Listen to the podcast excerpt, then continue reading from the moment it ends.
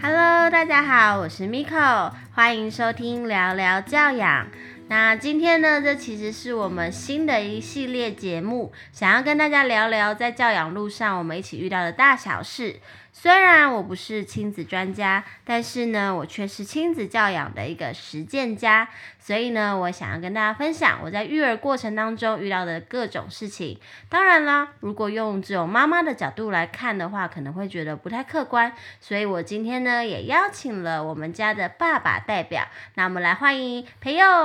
嗨，大家好，我是爸爸代表培佑， 怎么这么拘谨？感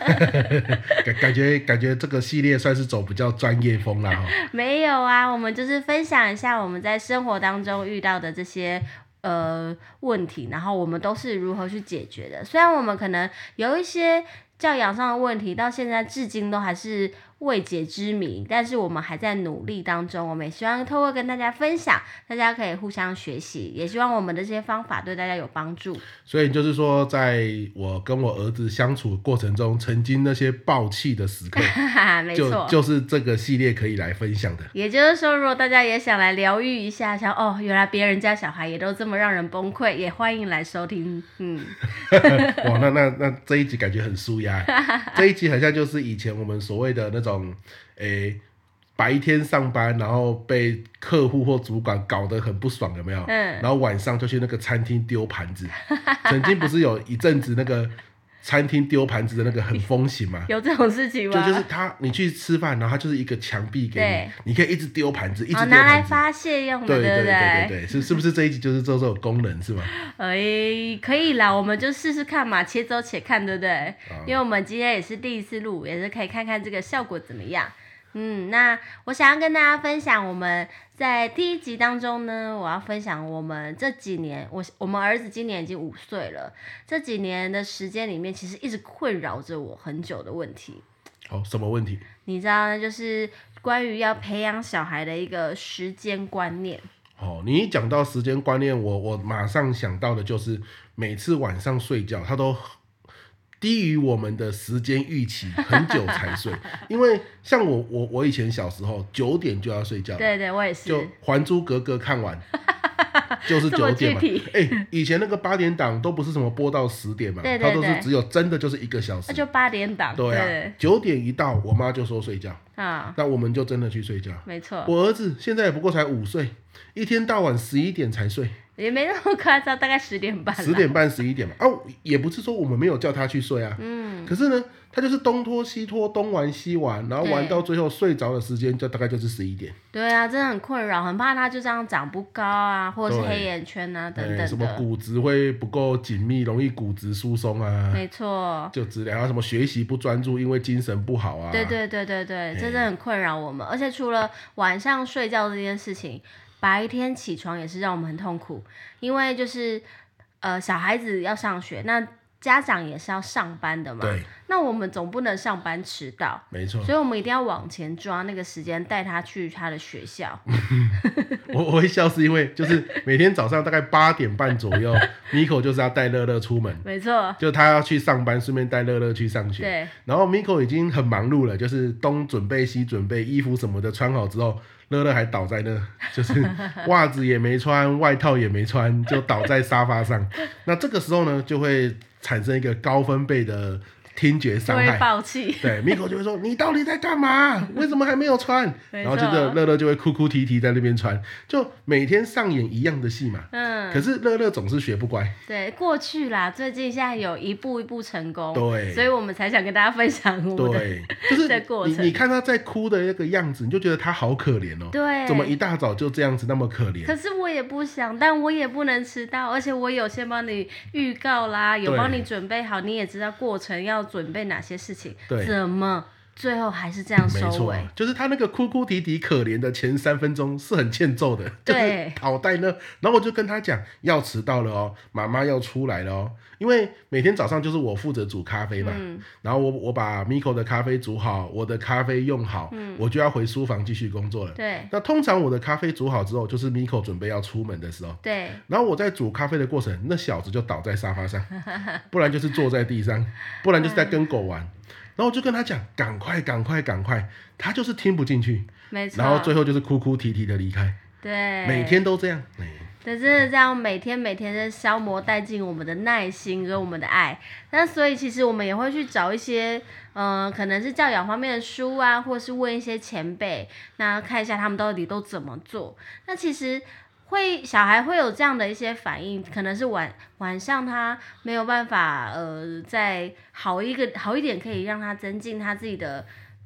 那个什么啊、睡眠的那个时间点睡着。其实很多时候他们是对于时间这个概念很模糊，没错因，为其实大家试想一下，我们看得见时间吗？根本就看不见，所以它对是一个很抽象的概念，然后我们人类把它具象化了。是对，所以嗯、这一路上五年来，我们像刚刚我们形容的这个早上没办法准时上学，晚上没办法好好的在呃准时睡觉，我们都有做一些调整。是，对，但是呢，我想先跟大家分享一下我们做了哪一些失败的方啊法。失败的方法。对，希望大家引以为戒。 我我觉得最失败的就大概就是忽然爆气吧，没错，比如说要出门了，然后你怎么还在那边拖拖拉拉？可是他每次都都是这样子的情况，导致我们每天都爆气，可见爆气并不是一个好的方法。没错，尤其那个理智线断掉那一刻，对其实小孩会怕，大人也害怕，对大人会觉得天哪，我怎么又这样对他我了？每天早上都很害怕。 你也很烦，我也不想 啊，那那对，为为什么爆气这招没有效呢？因为其实他很容易就麻痹了吧，哦而且其实你暴气完之后就送他去学校，他也没任何损失啊。哦，可是他那个难过，他不会想说明天要避免这种难过吗？哎，这我也不知道哎、但是我相信有小孩的爸妈应该可以知道，小孩都没有在，真的，他真的没办法奇汲怪哦取这个教训。真的，哦、 这是是他的那个 大脑还没有发展到很完全那种自律神经，是吗？这这个我们就不清楚了。嗯对，就不我们不是亲子专家，啊对对对是。啊是是，好但除了除此之外，我们还试过就是很有名的一个方法，就是倒数三二一，就哦，是当你真的觉得他到底要不要快一点，那你可能就会说，那我数到三呢、啊。这招其实我很不喜欢，因为我觉得有一种威胁的，哎这样讲好奇怪， 吼他也是威胁，对不对？对嗯，但所以我可能会跟他说，我数到三哦，你到底要不要快一点？是然后当你数到一、二的时候，我儿子就会说：“妈妈，你要数三了，对不对？” 我就说什么鬼， 完全没笑哎、 这招对我儿子是完全没笑的。哦，就是没有，因为你数到三之后没有接一个他三没有做之后会有的惩罚。当然有讲啊，还是会讲啊，可是是他就是有时候会给你打哈哈。哦，嗯，那就是失败。 对。那我早上的时候，我最常还会做一件事情，就是哇，有点不太好哎、就是我之前会，他真的来不及，就是比方我八点半一定要出门。坐上机车骑走，我才会赶得及去送他，之后再去上班。那他就是八点半还坐在沙发上，对。那我现在怎么办呢？我就说，那我先走了，拜。 然后我就坐电梯，然后就走了。然后他就一路就是非常慌张，他连鞋都没穿，他鞋就拎在手上，然后就冲冲冲冲到地下室，然后去看我到底骑走了没，然后想要赶上我。哇，那时候我转头看到他那个样子，我就觉得这招没效。我本本来想唠狠话，让他觉得说他再不快一点，下次他就会被我丢在家里哦，对让他汲取教训。结果还是没效。一种丢包的概念。没错，没错，没那错这。个没效，可能是因为妈妈不忍心，是吧你是说，要是是你的话，你就直接走了？是不哦因是为我小时候也被丢包过很多次啊。是真的丢包吗？比如，说，就像我我爸带我开车，我们住屏东嘛，乡下地方，对然后开车带我去买早餐，然后在车上我可能就跟我弟弟吵架，对，然后我爸就说再吵就下车，然后我们就可能多吵了两句，我爸就刹车，我就被赶下去，那怎么我办？就一个人哭哭啼啼的，大概走了一公里的路回家，天哪！就是从就是那条路，你知道吗？乡间小路那，从此以后呢，从此以后就会比较少吵啊。还是会吵，但比较对少。对对对对，所以所以当然了，这样讲是不太正确的。那一天你你他不是自己走下去追你嘛？对哦我还以为他真的在地下室。对，因为 真没有大概下午三点的时候，我们在聊那个那个 line，然后在聊一些家里的事情的时候，他突然说：“哎、那、你早上就这样去上班了吗？嘿哎、如果是的话，我现在下去看一下我儿子有没有在地下室。 对，因为他自己本下身午三点欸呢、对，因为他自己本身也很会 social，我想说嗯他会不会去找警卫聊天啊，或去哪里玩？太扯啊我啊，我就了忘记了。我原本想说啊，就让他在下面待个五分钟，嗯，我再去接他，我再去送他上学好了。结果我自己可能一忙，可能手机讯息来了，嗯就是有要谈公事，对，我就忘记了。嗯然后我想说，哦天哪，他会不会自己？因为你知道，他有好几次要回家了，然后中途遇到什么警卫啊，遇到就谁聊天就起跟他来聊了天，然后就嗯跑去找他玩了。对，我就想，嘿，他会不会找警卫聊天，顺便吃午餐，然后一路到 下午？对，我想说，哎、如果你没有接他，我就要去接他，这样。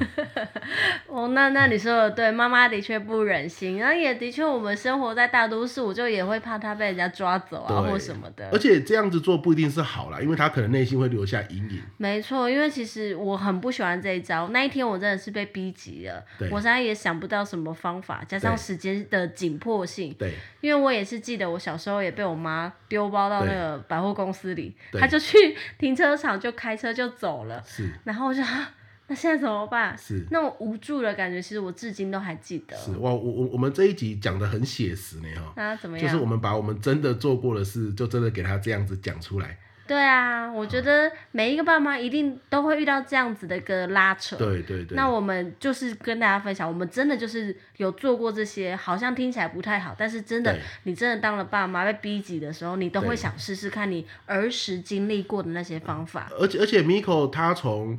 有怀孕开始就读了很多跟没有教养，啦，没有很多啦，对，就是跟教养有关的书嘛一。些文章、啊。对对，可是有时候真的情绪来了，那些书都会被掏诸脑后。哎，对啊，你也想要温和而坚定的当那样的爸妈，但对是真的情绪来的时候，你却不知道该怎么样去处理。没错，你哦没只错能用你儿时记忆，爸妈怎么对待没你错的方式对哦。对啊，就像刚刚你说，你把他丢包，然后让他自己就是差一点啦、啊你其实没有这样做嘛，怎样？就让他跑到地下室去找你啊。哦，对啊，对，可是你还是载他了嘛。当然了、我在楼下等他很久。对对对啊，所以我的意思就是说，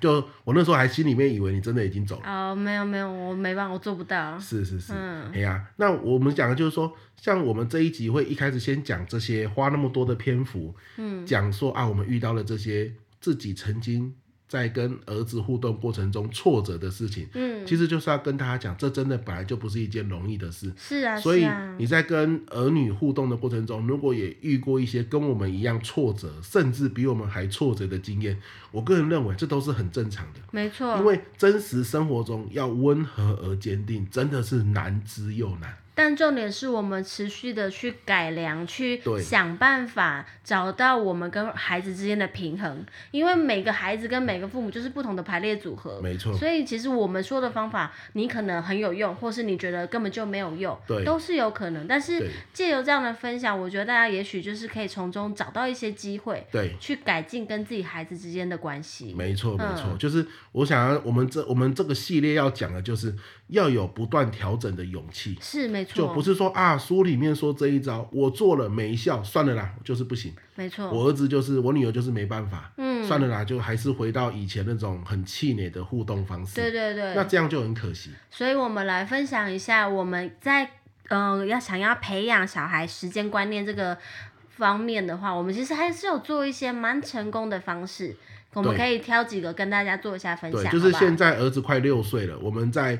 一开始刚刚前面讲了那么气馁的情况下，嗯慢慢的我们也当然都是 Miko 啊。比较多花心思在摸索出，诶、他现在睡觉时间也蛮固定，嗯早上起床出门嗯，也其没实有大部像分都很不错，对，没有像现之前那么惊声尖叫， 真对，的，那各种时间的这个敏感度真的提升很多。对对对那这个当然是一系列的方法去给它运用之后得到的一个效果。对对，那 Miko 就这一集要来跟大家分享这个。嗯，想来跟大家分享一些我们比较值得推荐，可以你试试试看的方式。是嗯，那比方说最一开始可能两三岁的时候，他开始比较听得懂人话，然后然后嗯、呃他对于时间没有概念，甚至什么都拖拖拉拉的时候，我觉得带小孩一起共读那个绘本是一个很好的方式。嗯，对，因为绘本它有画面，有故事性。那我想要推荐大家一本，我觉得那个时候帮助我很大的绘本。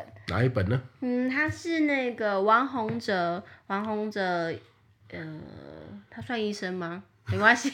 走，哎、我 先说，我我们我们是没有业配的、哦，啊我们是对啊很单纯的，就是推荐，因为人家也没找我嗯们业配的。嗯，这本很棒哦，王洪哲他所写的《为什么不能等一下》为什么不能等一下？里面大概在讲什么？嗯，它里面呢，其实就是借由两个小朋友，两个小朋友，一个小朋友呢，其实就是我们孩子容易产生的状况，就是拖拖拉拉，然后很懒惰这样子，什么都很随便啊，没关系啦，再等一下就可以做啦，你帮我啦。等等的，那另外一个完全对比的，它整个就是书就是上下两个画面是对比的画面。那另外一个小朋友呢，他就是做任何事情，他是爸妈请他做什么，他会说好，我等一下会来做什么，他就按照规律去做。按部就班的，没错，那按部就班以及拖拖拉拉的小朋友，最终的结局就是很强烈的对比。对，就是游乐园玩啊，按部就班的都玩得到，嗯然后呢拖拖拉拉的的都玩不到。没错，哎，那所以就是这样的对比，就会让小孩想要就说，那我想要成为那个按部就班的小朋友，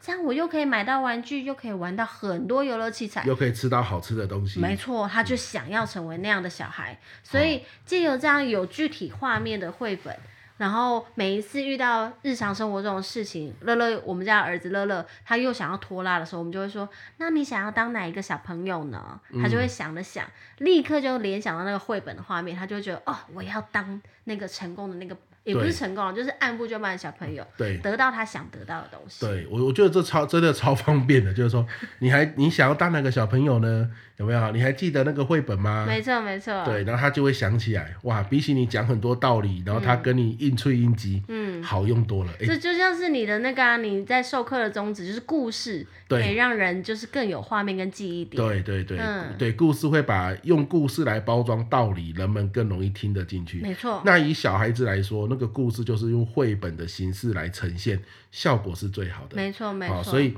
再讲一下那本书的书名叫做王洪哲所做的这个为什么不能等一下？对，如果你的孩子大概是三四岁嗯或对两三岁，你睡前故事念给他听，嗯，念个几次，其实基本上他就效很有果绝佳 呀！对对对，效果非 常好，好对，我推们就嗯荐。只念几次，它就有效了。没错，没错。可是听这个大概就让他了解说，做事情不要拖拖拉拉，嗯要按照按部就班，按照计划来。对可是他 对于时间的敏感度还是没有很够。对，因为他还没有办法把它具体化一对点。他实在不了解什么叫做八点半，他实在不了解什么叫八点二十五 分喽。哎，十点要睡觉，现在九点五十喽，他不再太过了五解分。钟，他说：“嗯，五分钟到底多长还多对短？”对对，嗯那这种情况怎么办呢？Miko 也有摸索出一些方法。对，那随着他年纪再大一些些，他开始看得懂数字啊等等之后，我们其实想要让他对于时间有具体化的概念，我做了几件事情，比方说，嗯，他开始我让他看电视，可是我跟他规定看半小时要休息十分钟，对小孩哪听得懂什么看半小时跟休息十分钟？对，那我就买了一种就是倒数计时器，哦哇，那个就是一个圆形的对，很大一 个，然后我特地买大一点，因为我怕对怕他眼睛看不到。对，没错， 它也有卖小的，但是我卖买了一个，就是直径将近有二十公分的大的那个时钟。对对对，那它上面写的是一到哎呃，算是它它没一到六十。对，一到六十，它是没有把数字写出来，嗯，它只有刻度，哦，没有写六十是不是？对对对，它哦就是没有刻，然后但是呢，你可以告诉他十五分钟，哦，教他大认就那是个到位哪置里。因对，为它就是比如说好三十分钟，它的那个圆圈上面有一个大圈圈，嗯，你就可以转那个圈圈，它就会有色块，把对你现在。拥有的时间是有颜色的，那当对有颜色的地方越变越少，你就可以感觉到时间越变越少。对对对，对，它会有一个感那觉，就是一种时间感，它视觉会记住对，。他还不会让孩子去认识时间，嗯因为认识时间，比如说长短针，感觉不是一件很容易的事。是，可是让他意识到时间的流逝，对对对对对，所以很后像我来，们小时候有沙漏，对对对，就有点沙漏的概念对，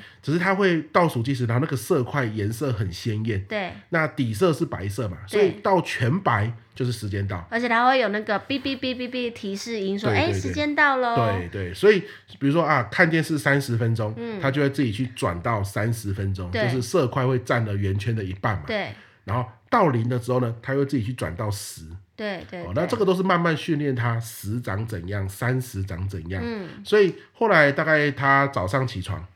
比如说现在离八点半还有三十分钟，嗯，我们就会转到三十。跟他说这三十分钟你要做完刷牙、换衣服、收书包，没了。对，你就是在这时间内完成然后就穿穿好鞋子、穿衣服，对对对对，对，穿外套，所以他就会一开始也是懒挪在沙发上，嗯可是他开始意识到倒数计时在跑，嗯，所以可能剩下十分钟的时候，他就不会去跟狗玩，对诶他就会赶快去。我跟他说，哎、哎、不是剩下十分钟了吗？嗯哦，那个时间的敏锐度就会透过这种倒数计时器对，培养出来，没错没那错，效果非常好。对啊，我也觉得这个效果非常好，就是所以推荐给大家，你都可以上去那种各种购物平台去找倒数计时器，对去找，然后试试看这种方式可以让他们可以对于时间更具象化、有感。其实这个对大孩子也蛮有效的，就嗯是、哦，读书的时候，对，这就是所谓的番茄钟嘛没。错，嗯其实就是同一个东西。倒数二十五分钟，时间到了会滴滴滴响，啊，你就可以休息五分钟。嗯五分钟一样用倒数计时的方式，滴滴滴响，又是下一个二十五分钟嗯读书的开始。没错，那孩子假设是比如说五六岁以前啊，大概就不用用到时有数字的时间，就是用色块的方式来让他去了解时间的流逝，其实效果就很好。对啊，因为我们平常就有呃，就是平常如果你是计用手机计时或什么，他是看到时间在跑，可是他并不知道说时间到了没。对所以我们就是觉得那种具象的那种图像对色块变少，它对其实才会有感觉。所以后来发现，其实他并不是不愿意或是不在乎时间，而是他对于时间的敏感度还没有建立。对他不知道什么叫做要快一点，跟对快到了对到底是其什么。嗯其实是我们误会他了，他没有这个建议，所以也是跟很多爸爸妈妈分享哦。如果你刚好听到这一集，你的儿子刚好三四岁，准备要去上课或是晚上睡觉，要一个建立一个睡觉的时间习惯，嗯，我觉得倒数计时器来去做养成，会比我们大吼大叫可能来的有用一 些。嘿对啊，而且刚刚我们有提到，在有限的时间内要做好哪些事情，比方刚刚讲说要上学前还有半小时，对你可以做哪些哪些事。可是其实小孩记性不好，他你常常跟他讲完，他就记不住，嗯对然后就东漏一件事，西漏一件事。所以我们除除了就是用倒数计时器之外，我们也会跟他先厘清，待会我们要做哪一些事情，我们把它写在小白板上面，我们帮他准备一个小白板。嗯，然后呢，他当然看不懂字嘛，然后我们可以用画画的方式，好，对，让他知道，哎、你等一下要先穿衣服，那就画一件小衣服，对，然后要刷牙，画一个小牙对刷。对对，那所以他只要完成一件事情，就可以在旁边打一个勾勾，对，或是划掉都可以，看他对喜欢。嗯，那他就会知道说，哦，我有五件事，那我现在完成一件，还剩下什么什么什么。对，嗯这个完成一件事打勾，对孩子来说是非常有那种，就像在吃糖一样，是会上瘾的。哦，有对成就对感他的吗？他的大脑是会分泌出那种满足感的。像过关那个，就对是玩电动过关对，，这就是及时回馈机制嘛。对对对所以我们可能前一天晚上先写上了四件你早上起床要做没的错事，然后呢，他做好一个就来打勾，做好一个就来打勾，然后他就觉得好开心，嗯把勾勾都挤满了。对哎呀、所以我们有时候晚上啊，或者是睡前，我们也都会这样子做，嗯，那效果蛮好的，慢慢就养成了他正确的生活习惯。对啊，他嗯就等于是一整天，他其实平常该做什么事情，因为五岁了嘛，其实对也都是每天每天都在重复做一样的动作。他其实知道要做什么，嗯对但是有时候他不知道在哪一个时间点他要完成它。没错，那所以除了我们很有耐心的要陪他重复讲、重复做之外，我觉得我们刚刚提到的那个让他要做的事情，也是画下来具体化，是他就可以知道说，哦，我还要完成什么，嗯然后完成之后，我有自己的时间可以去做放空也好，玩对玩具也好，跟对狗玩也好，对他的那个自由度有的时候，他会对知道说，嗯，那我要为了我的自由，再说去积极一点完成它没们。错，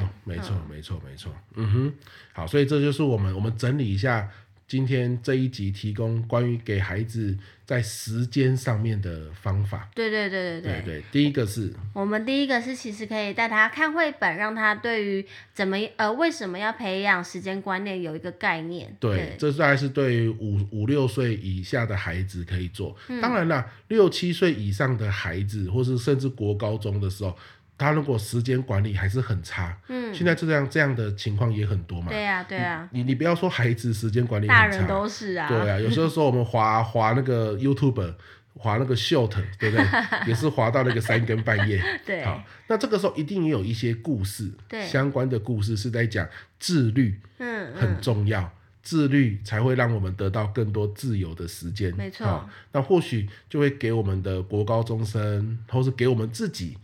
透过这个故事来提醒自己说啊，我们还是要很重视时间的流逝。对啊，尤其是之后有面临那种升学压力、考试压力的时候，对读书的时间规划更是重要。没错，其实我现在就有点在想这件事，就是以后他回来要写功课啊对什么的，然后准备月考、段考，到底我该怎么陪伴他去对规划？像我马上嗯想到，假设国小啦，就会给他看那个影片啊，就是最最流行最左就是好一个老师进到教室，拿出一个空的罐子，然后有石头，啊嗯有小石头，有沙子，有水嘛，对然后哎说你要把这些东西填满。啊对，还、有个学生一开始就用水把罐子填满，结果什么都放不进去了。是，那有个学生先放大石头，对再放小石头，再放沙子，最后放水，全部都填得进去。对那这个告诉我们什么？就是大石头就是最重要的事情嘛。对，最重要的事情要先放，要先做。嗯哼，那其他的，比如说小石头是看电视啊、打电动啊，那就在第二个做。那流水可能就是那种可做可不做的，比如说啊，一定要吃宵夜啊，一定要周末的时候跟朋友去拉塞放空啊，哎那个可做可不做。对那让孩子去分分写出大石头的事情是什么，小石头的事情是什么，沙子的事情是什么，流水的事情是什么，啊、然后意识到大石头要先做。你看，这个大概是国小啦，你你你国高中给他看这个，他又觉得太老套。对对对对对，他可能早就看过了。嗯对，那国高中可能又有那种比较有冲突感的故事，对。然后让他意识到自律很重要。那这可能需要真人真事。哦，你刚刚那个故事很棒哎，我真的很期待我们家孩子就是听到之后他会思考些什么。对，那国小看就 OK，、对对对对对他可能人生第一次看，大概就国小一年级，然后二就年被级冲击到说，哈、啊，竟然不是对先放水，没错，没错，没错。你我们可以暂停问他、嗯说：“对啊诶，那你如果是你，你会先放什么嗯，？”然后结束之后，你要问他大石头的事情，现在你生活中有什么，嗯对，对不对？那让他逐一列出来之后，他就觉得说：“哦，我接下来要这样子做。没错没”没错，没错，哦，好，然后所以再来，我们刚刚除了绘本之外，第二个是让小孩子觉得，呃，把那个时间具象化。嗯，那所以可能有倒数计时器呀、或者像我们家也会教他开始写那种月历，就是每个月的时间，让他认识礼拜一到礼拜天，因为其实小孩子要知道礼拜天之后又是礼拜一，是一个很大的冲击。 没错，他说为什么不是礼拜八？没错， 对，然后一个月有三十天，到底是什么意思？为什么有大月有小月？哦对那都是慢慢的借由这个有让他写下来，然后看到那个画面有感觉，像我们就会让他在他的那个手写月历上面，每过一天打一个勾勾，他就会感到时间的流逝。嗯对，然后哪一天是过年，哪一天是年假要结束了哦，啊他在上面做了记号之后，他就会有感觉。对，一天过一天是有意义、有感觉的对过。。哪一天是领零用钱的日子？哎，没错，没错。哪一天是麦当劳日，他都会特别开心。嗯，可这对无形中也让他了解日子是什么概念。是啊，对是啊，这也是我们小时候也花了很多时间累积的对经验。嗯，好，然后最后的话，其实就是借由有规律性的一个作息，让他可以有感觉，知道说，嗯，天亮了，我该做哪些事情。嗯因为规律，所以他知道在那时间内，他要完成这些事情之后，他可以得到他自己的一个自由、对成就感，就是他会对觉得说，嗯，我自己为自己争取了很多欢乐的时间，对所以我也要更把握那些呃所谓的虚拟的这个时间，我去做好我该做所有的事对情。嗯，对，还有一个就是你刚刚讲那个及时回馈机啊，制。是是是，白板上要把任务写下来，然后做完一个就来打勾，做完一个就来打勾，嗯让那个孩子觉得很像在闯关一样，对。然后很有成就感。好，你讲到重点，其实整个过程当中，就是让他一直觉得有乐趣，对，然后他就会愿意一起来参与跟学习。没错，对，不啊然的话，他就会觉得不要不要，我在学校已经学很多东西，你不要再教我东西了。嗯嗯嗯嗯，